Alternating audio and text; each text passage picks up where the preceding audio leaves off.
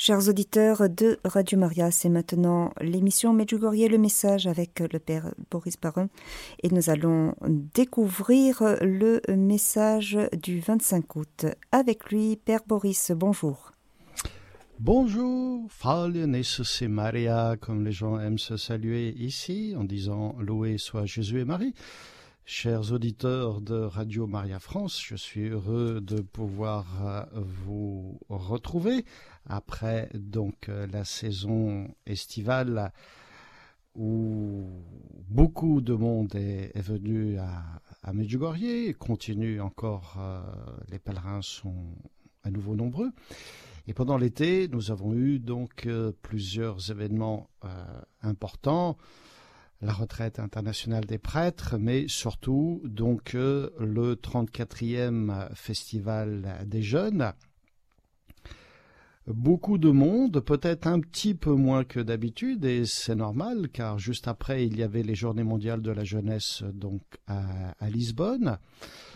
Les jeunes ont été tout de même nombreux, aussi d'autres personnes étaient là, donc pas que des jeunes, mais on a pu remarquer aussi qu'il y avait moins de prêtres pour accompagner ces jeunes, qui, pouvaient être jusque 700 euh, pendant donc ce festival.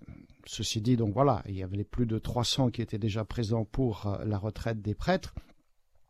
Là, nous en avions un peu moins que d'habitude. Ce 34e festival s'est ouvert, comme chaque fois depuis ces quelques dernières années, par euh, la lettre du pape. Le pape François, donc depuis quelques années, envoie chaque année euh, un message destiné donc aux jeunes et je vous lis ici quelques extraits pour que vous puissiez percevoir ce qu'il a dit et souhaité aux jeunes. Chers jeunes, Dieu a un projet d'amour pour chacun de vous. N'ayez pas peur de sa volonté, mais mettez toute votre confiance en sa grâce. Vous lui êtes vraiment précieux. Vous êtes important pour lui parce que vous êtes l'œuvre de ses mains. Lui seul connaît votre cœur et vos désirs les plus profonds. Lui seul, qui vous aime d'un amour absolu, est capable de réaliser vos aspirations. Personne à part Dieu ne pourra vous donner le vrai bonheur. Et à l'exemple de Marie, disait le pape, sachez lui dire votre oui inconditionnel, qu'il n'y ait pas de place pour l'égoïsme ou la paresse dans votre vie, profitez de votre jeunesse pour construire avec le Seigneur les fondations de votre existence car votre avenir personnel, professionnel et social dépendra des décisions que vous prendrez pendant ces années. Dans ce cheminement, chers jeunes, que la très sainte Mère Marie vous accompagne et vous enseigne à discerner et à accepter la volonté du Père céleste dans votre oui, dans votre vie. Le pape François donc nous invite à dire, et pas que les jeunes, j'ai envie de dire, un oui inconditionnel à Dieu, à l'exemple de Marie. Et son souhait, c'est que la Vierge Marie donc nous accompagne et qu'elle nous enseigne. Ça tombe bien, le message nous dit justement ceci, le message dernier, que la Vierge Marie désire nous guider et donc nous enseigner.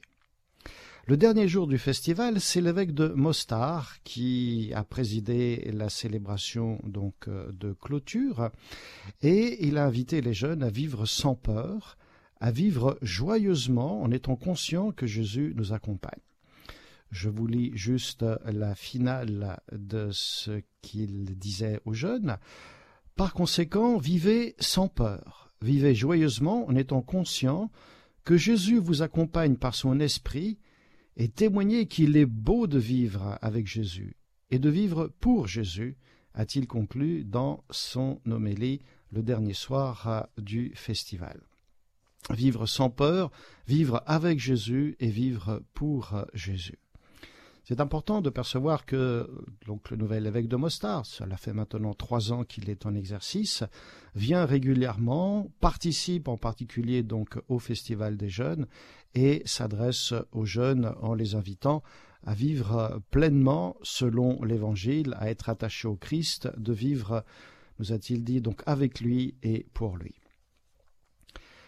Comme le Festival des Jeunes cette année avait lieu un petit peu plus tôt, c'est-à-dire euh, fin juillet, encore une fois à cause des Journées mondiales de la jeunesse qui ont suivi de peu, eh bien, nous avons des statistiques pour le mois de juillet qui ont un petit peu euh, gonflé. Nous avions ainsi en moyenne 246 prêtres par jour pour euh, le mois de juillet.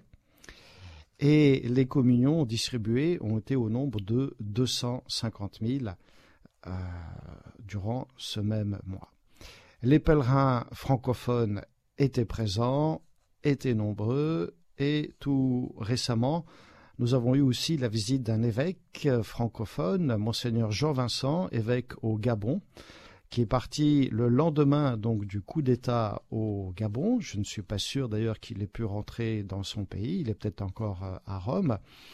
Et euh, il nous a invités donc à prier pour lui, pour son pays, et afin d'éviter que tout ceci ne se termine dans un bain de sang. Monseigneur Jean-Vincent, soyez assuré donc euh, de notre prière à Medjugorje pour vos intentions et pour votre pays. Alors, euh, le message que la Vierge Marie nous a donné euh, dernièrement, le 25 août dernier, est tout simplement magnifique. Je vous invite tout d'abord donc à l'entendre. Chers enfants, en ce temps de grâce, je vous appelle à la prière avec le cœur. Que vos cœurs, petits enfants, soient élevés dans la prière vers le ciel, pour que votre cœur puisse ressentir le Dieu d'amour qui vous guérit et qui vous aime d'un amour incommensurable. C'est pour cela que je suis avec vous, afin de vous guider sur le chemin de la conversion du cœur. Merci d'avoir répondu à mon appel. Alors la première chose, je pense, qu'il faut relever quand on reçoit un message comme celui-ci, c'est euh, la beauté de ce message.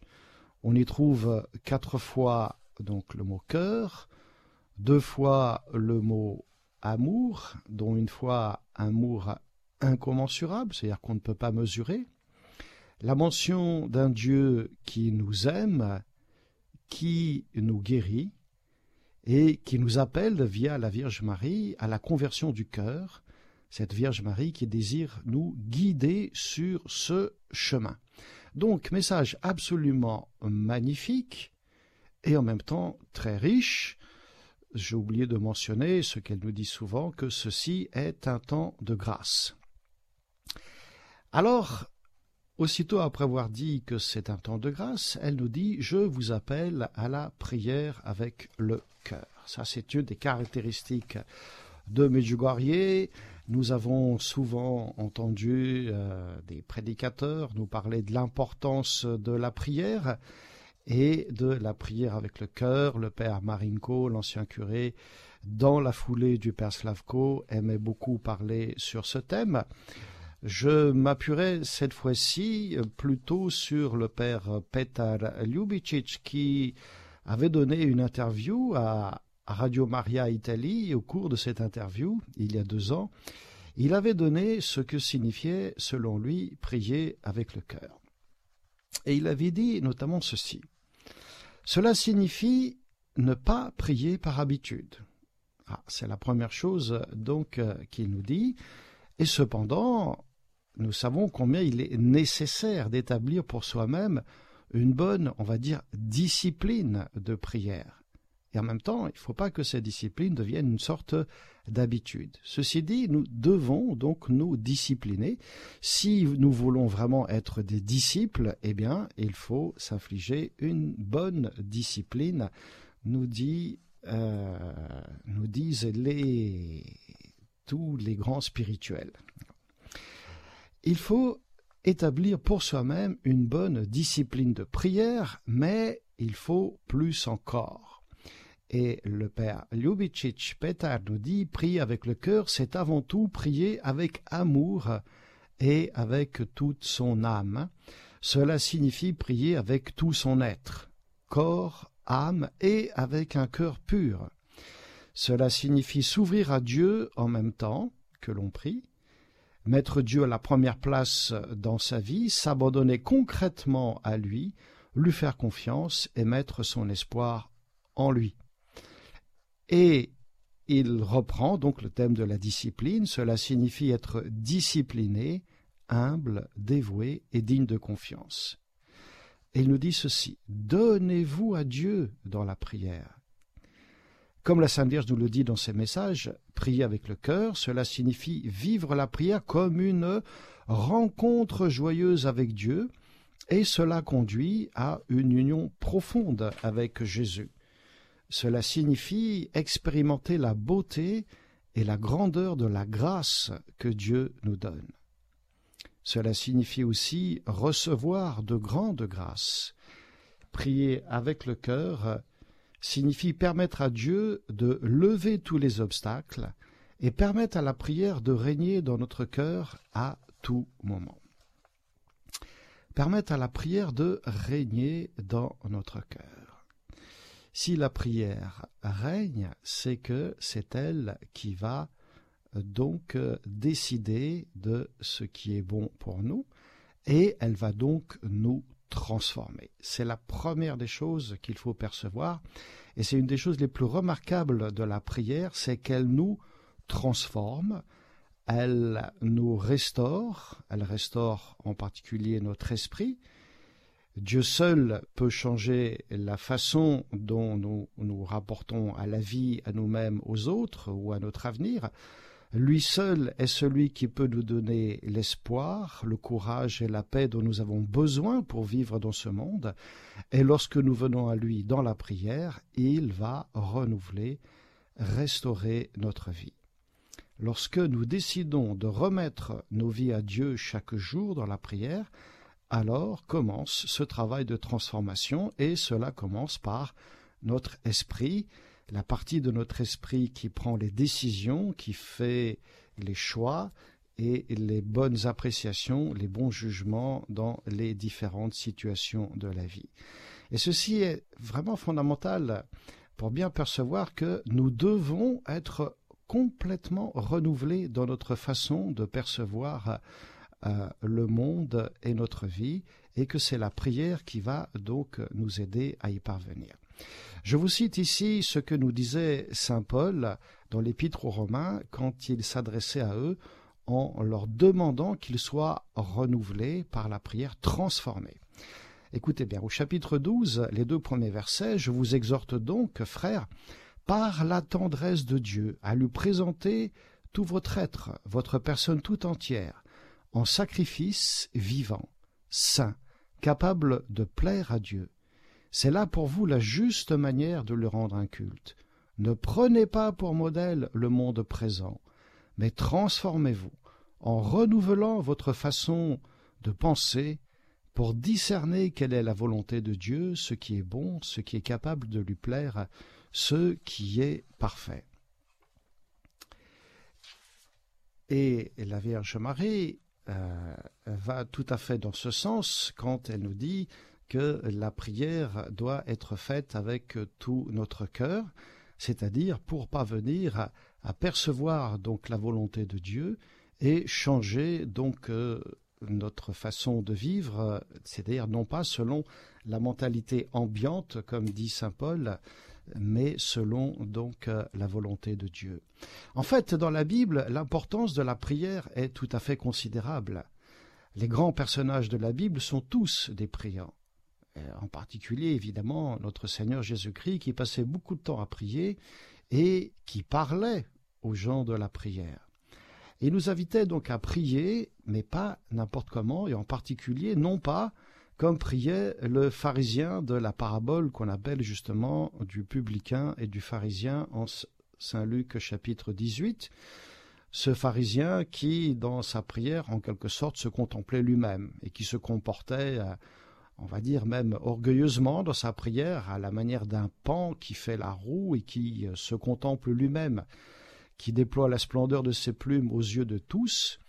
Ce pharisien se plaisait à énumérer en fait ses propres qualités et vertus, ses bonnes œuvres selon la loi. Et ainsi, il n'avait pas devant Dieu l'attitude convenable, il faisait juste l'énumération de ses bonnes actions, qui étaient très certainement le fruit de sa propre force, mais ce n'est pas une raison pour étaler ses propres mérites car sa prière, du coup, elle revient en fait à être une sorte de monologue en lui-même, en cherchant uniquement sa satisfaction personnelle et, et en étant fermé à l'action de Dieu. Dieu agit dans la prière. La Gospa nous l'a dit plusieurs fois.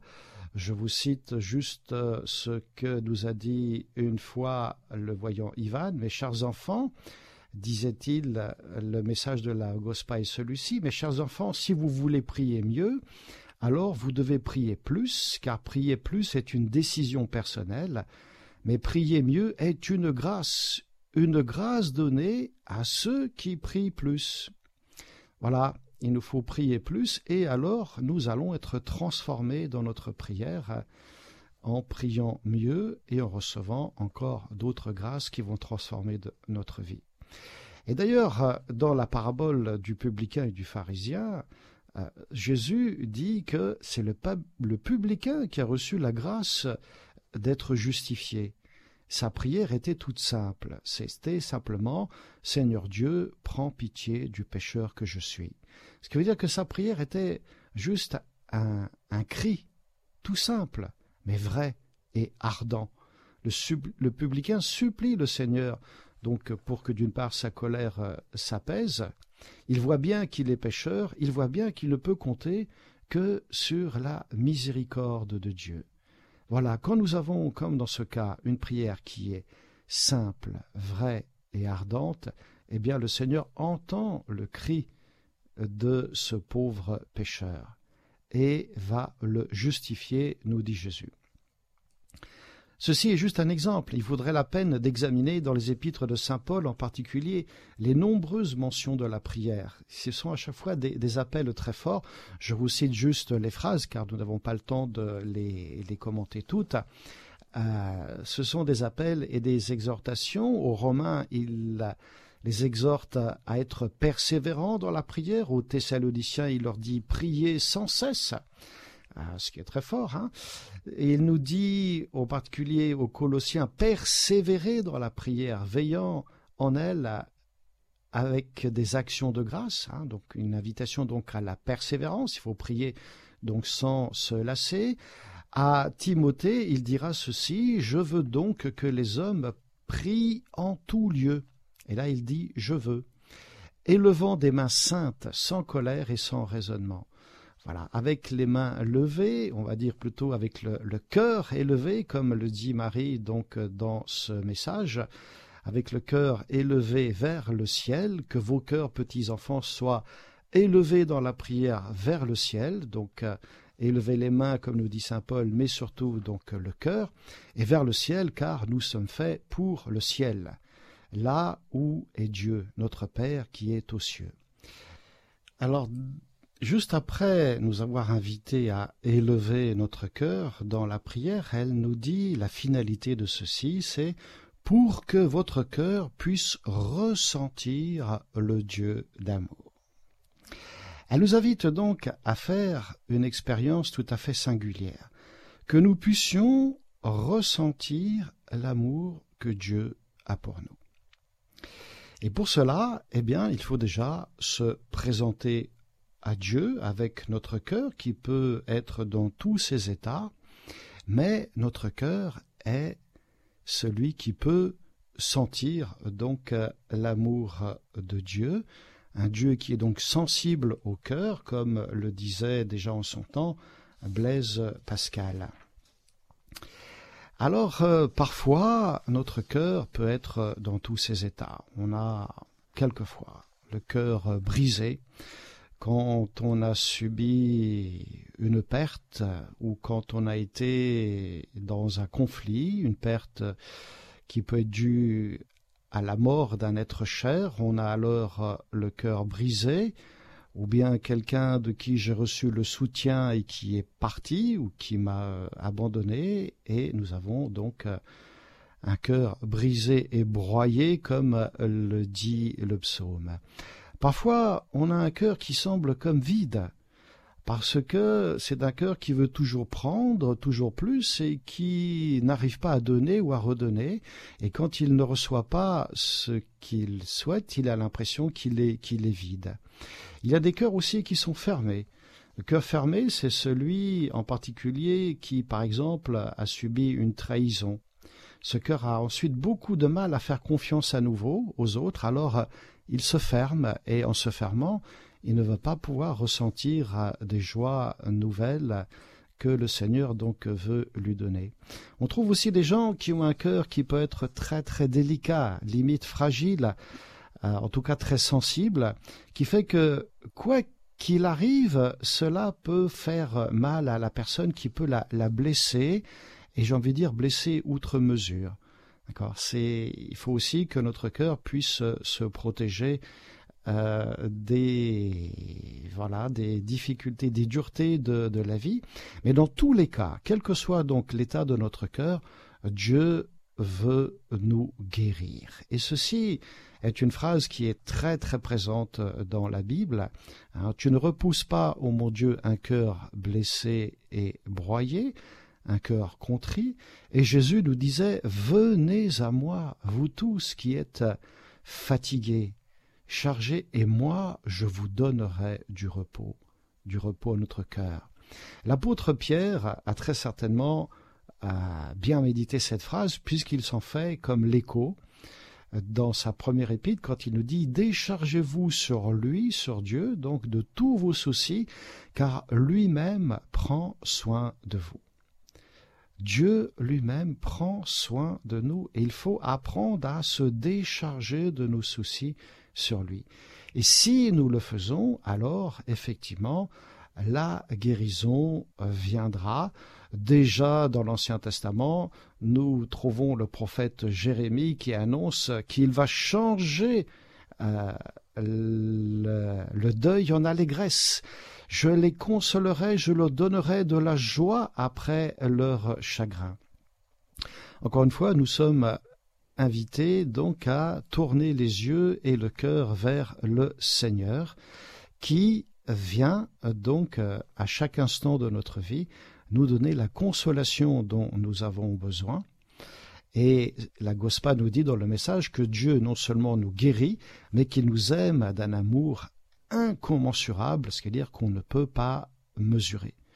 Dieu non seulement vient guérir les cœurs blessés, mais il vient nous donner toute la plénitude de son amour, de son amour incommensurable. Voilà, déjà Saint Jean nous disait que Dieu a tellement aimé le monde hein, qu'il a donné son Fils, son unique. Donc quand Dieu donne, voyez, il donne non seulement des grâces, des consolations, mais il donne, il a donné son Fils unique et il nous donne encore son Esprit Saint. Dieu a tellement aimé le monde qu'il a donné son Fils, son unique, nous dit Saint Jean, afin que quiconque croit en lui ne périsse pas, mais qu'il ait la vie éternelle. Et ce même Saint Jean, donc quelques chapitres plus loin, au moment de ce qu'on appelle la prière sacerdotale de Jésus, nous cite Jésus en prière et Jésus qui s'adresse au Père en priant pour qu'il soit un et qui dit Père, tu les as aimés comme tu m'as aimé. Nous sommes aimés par le Père comme le Père aime le Fils éternel. Il n'y a pas de différence entre l'amour que Dieu a pour son Fils et l'amour qu'il a pour chacun de ses enfants. C'est donc un amour merveilleux et incommensurable, nous dit la Vierge Marie, parce que c'est le même amour que celui dont le Père aime le Fils au cœur même de la Trinité.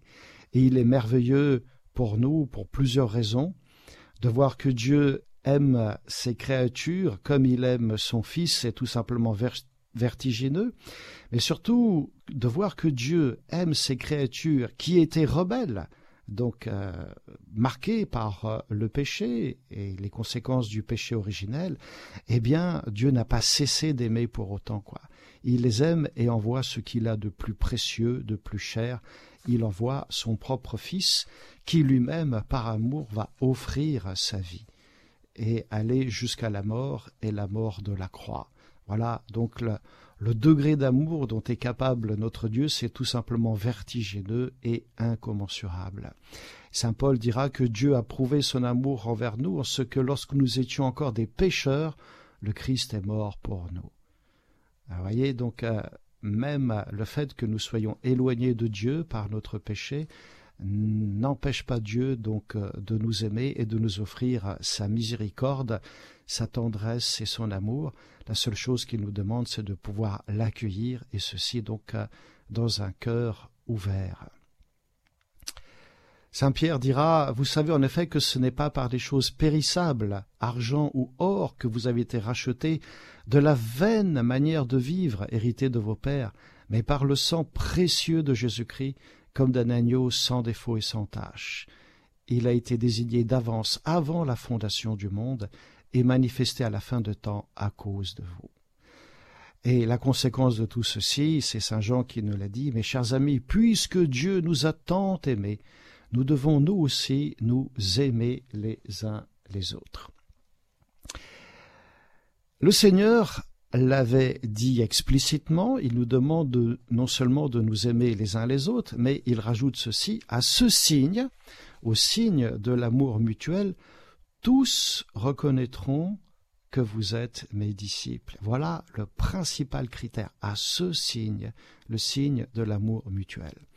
Donc je rappelle, nous sommes aimés de Dieu d'un amour incommensurable, d'un Dieu qui a tellement aimé le monde qu'il nous a donné son Fils pour nous sauver et qui continue de nous donner son Esprit Saint.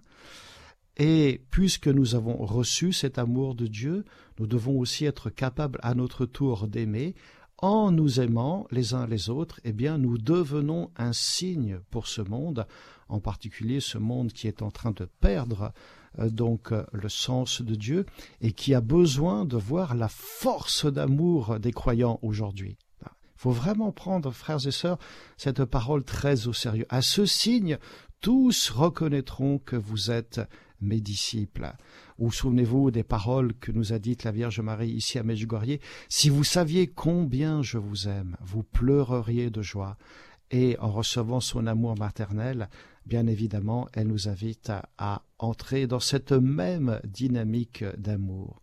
Il s'agit pour nous donc de, de, consentir à nous laisser guider sur ce chemin d'amour qui est le chemin de la conversion du corps, du cœur, pardon, avec la force que me donne ma foi en ce Dieu d'amour, eh bien je suis capable, je deviens capable de dépasser mon humanité. Je découvre en moi et au plus profond de moi, donc euh, euh, dans mon cœur, une force qui est plus grande que moi et qui fait de moi un temple de l'Esprit Saint.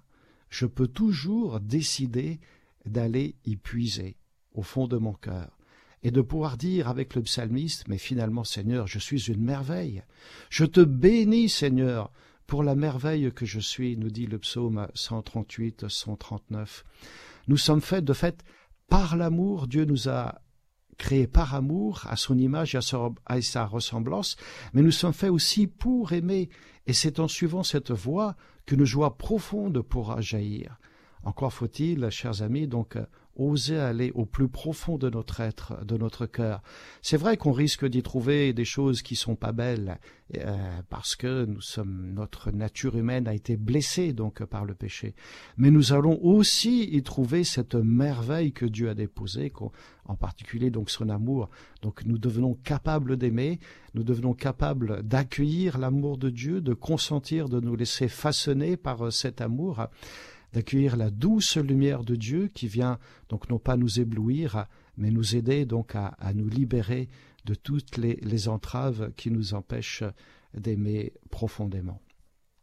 La Vierge Marie est donc euh, notre guide, elle nous dit qu'elle désire nous guider sur ce chemin de la conversion euh, du cœur. Alors nous pouvons nous arrêter sur ce thème de nous laisser guider par Marie. Tout d'abord, elle est notre mère. En tant que telle, et comme toute mère, elle désire donc nous éduquer, nous guider tout au long de notre vie, Et il est très important de percevoir comment elle agit dans notre quotidien pour nous aider à nous ouvrir à l'action de l'Esprit Saint, donc dans le quotidien de notre vie, et à nous conduire sur les chemins de la prière. Première chose, être bien conscient que Marie, la mère de Dieu, a toujours vécu dans l'intimité du Seigneur, et ceci dès le premier instant de son existence. Elle est donc constamment en présence de Dieu, et aussi parce qu'elle est entièrement livrée à lui sans aucun retour sur elle-même. Or ce mouvement d'amour qui fut le sien, elle veut, elle, de toute la puissance de son être de mère, qu'il devienne aussi le nôtre. Car en accueillant la vie qui vient de Dieu, elle devient la mère de la vie, la mère de son divin Fils, la mère de Dieu. Elle nous dévoile aussi un secret, un secret pour euh, quiconque cherche Dieu avec tout son être, comme elle, dans le silence. En face du mystère de Marie, nous comprenons que, eh bien, le silence est plutôt le fruit d'un consentement, d'une dépossession, qui va établir notre cœur dans la paix, et il suffit alors de se livrer à Dieu avec toute la confiance d'un enfant, et comme Marie, de dire alors que ta volonté se fasse, fiat, que tout se passe pour moi selon ta parole. Surtout que la Vierge Marie sait très très bien ce que signifie avoir le cœur brisé. Elle a vu son Fils mourir en croix à cause du péché de l'homme. Elle est la mère des douleurs, mais elle est aussi la mère qui a pardonné. Elle est, on peut dire, la première créature pardonnée car elle a été pardonnée par anticipation. Elle a bénéficié la première de la rédemption en étant préservée de la faute originelle, ce qui est donc le comble du pardon. Et où l'amour de Dieu se manifeste-t-il avec le plus de force? Eh bien, c'est à la croix.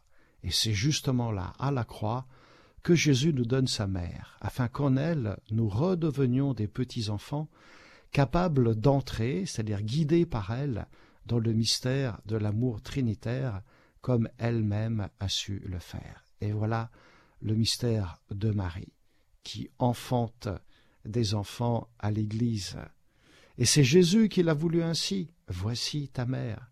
Il a voulu que nous l'ayons comme mère et comme guide spirituel pour entrer dans la plénitude du mystère de Dieu, le mystère de la Trinité.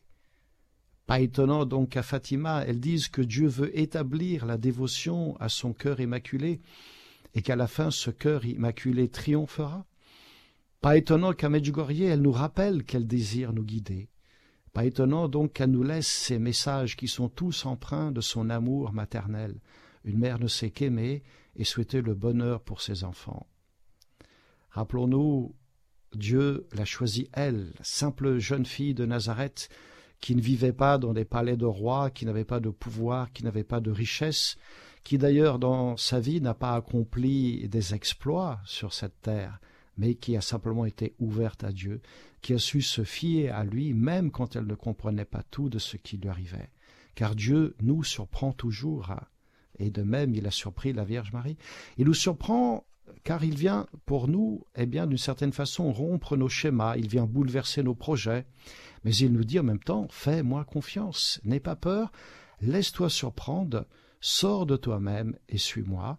Ça veut dire, d'une certaine façon, fais comme Marie a fait elle a consenti à se laisser surprendre et donc à dire son oui.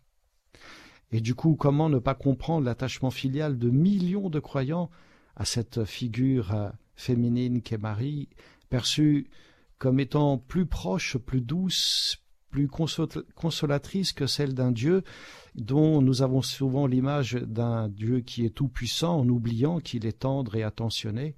Or chez Marie, nous ne voyons que ceci, elle est celle qui, qui aime, qui protège, qui apaise, qui intercède pour nous et qui veut être notre guide Je rappelle qu'à la fin du Concile Vatican II, le pape Paul VI avait proclamé Marie mère de l'Église, c'est-à-dire mère de ses fidèles et aussi de ses pasteurs. Et ceci est très important hein, pour nous les prêtres et aussi pour les évêques, pour tous ceux qui exercent la charge pastorale, d'avoir Marie pour mère. Marie nous aide, nous éclaire, nous guide pour nous conduire à Jésus, parce qu'elle a été sa toute première disciple. Elle nous apprend à l'écouter, à garder confiance en lui, et tout comme à Cana, elle nous dit faites tout ce que Jésus vous dira.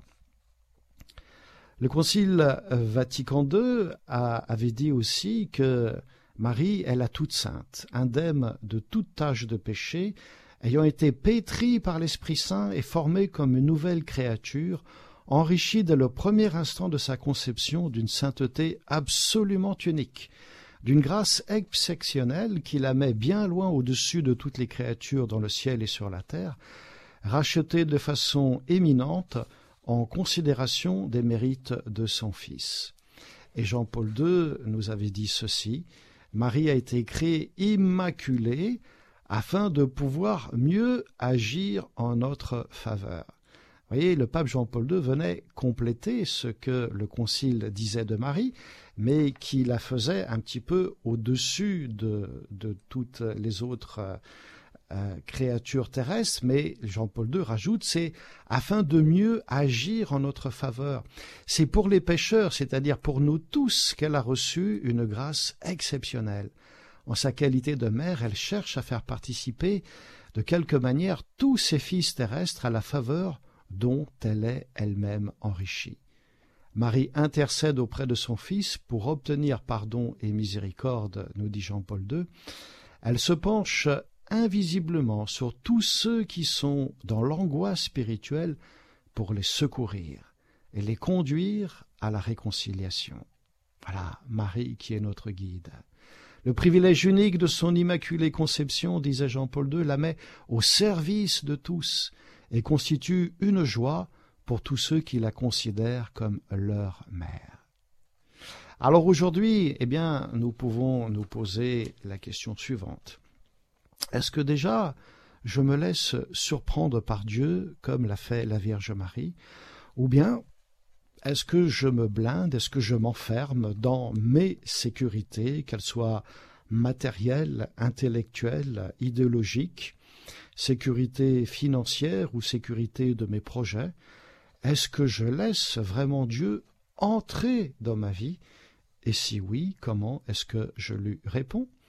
Demandons toujours l'aide de Marie, laissons-nous guider par elle, et les messages de Medjugorje, les messages qu'elle nous donne, sont un véritable guide spirituel, et c'est pourquoi elle nous invite à les lire tous les jours.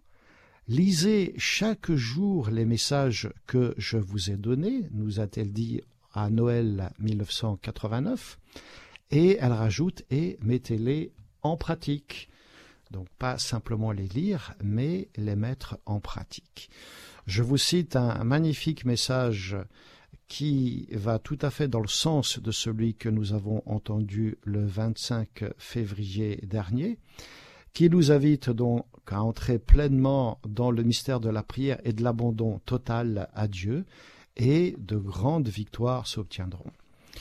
C'est celui du 25 février 1988. Chers enfants, aujourd'hui encore, je voudrais vous appeler à la prière et à l'abandon total à Dieu. Sachez que je vous aime, et que c'est par amour que je viens ici pour vous montrer le chemin de la paix et du salut de vos âmes.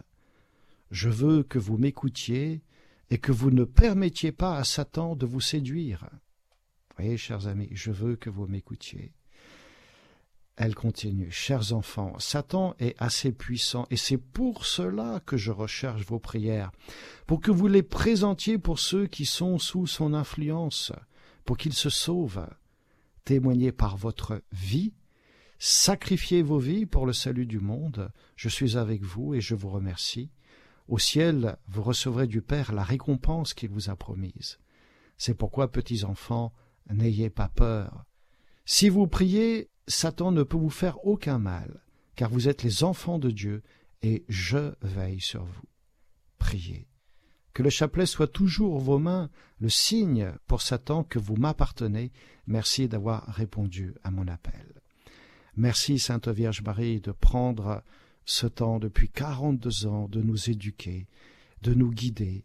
Merci parce que tu fais, tu veux faire de nous les témoins de ton amour maternel et tu veux aussi que, eh bien, nous devenions un signe avec le chapelet en main que de grandes victoires s'obtiennent en nous laissant guider et conduire par toi. Ô Vierge Marie, reçois l'offrande de, de nos vies et de nos cœurs. Amen. Chers auditeurs de Radio Maria, vous écoutez l'émission Medjugorje Le Message. Le Père Boris nous a parlé aujourd'hui du message du 25 août dernier. Père Boris, nous avons une auditrice qui souhaiterait vous poser une question. Il s'agit d'Hélène. Hélène, c'est à vous. Bonjour, Père Boris. Bonjour, Hélène. Euh, euh, est-ce que la Sainte Vierge a dit... Euh, d'abord, j'ai entendu dire que la Sainte Vierge avait dit que pour marquer la fin des apparitions, elle fera un grand miracle. Eh bien, est-ce qu'elle a parlé de ce miracle Quel sera-t-il Et puis, quand se passera-t-il pour marquer la fin des apparitions? Oui, alors euh, la Vierge Marie a promis qu'elle laisserait un grand signe sur la colline des apparitions, un signe qui sera permanent et indestructible, et il sera destiné aux non-croyants pour que eux aussi puissent se convertir. Donc un, signe qui sera donc très fort. Mais elle nous dit n'attendez pas le signe pour vous convertir. La conversion, pour nous croyants, ça doit être une décision d'aujourd'hui, et non pas donc euh, pour plus tard, ne pas remettre sa conversion à plus tard. Quand est-ce que ce signe sera donné? Eh bien, nous ne savons pas, car cela fait partie des secrets. Tout comme à Fatima, il y a eu des secrets, de même, il y a des secrets à Medjugorje, ils sont au nombre de dix, et ce signe est ce qu'on appelle le troisième des secrets.